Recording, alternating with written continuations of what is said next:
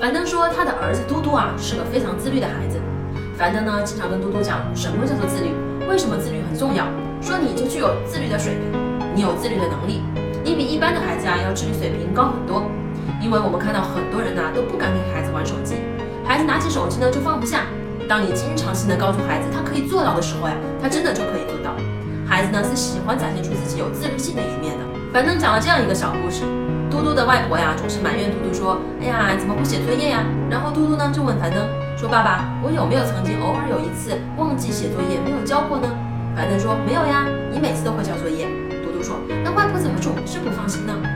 后来呀，他们就和外婆说：“这是符合教育规律的，外婆呢不用操心孩子写作业的问题。”后来呀，别人家的老人都经常是大呼小叫的让孩子写作业，而樊登家的老人呢，晚上就是跟孙子打打牌呀、看看电视、玩玩游戏什么的。一个家啊，可以这么的轻松愉快，不用费那么多劲儿。所有的美好的事情呢，都是轻松愉快的；所有费劲的事情呢，都是错的。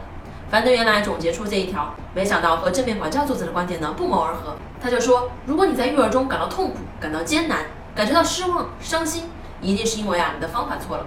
这个跟他的观念是一模一样的，因为他尝试过。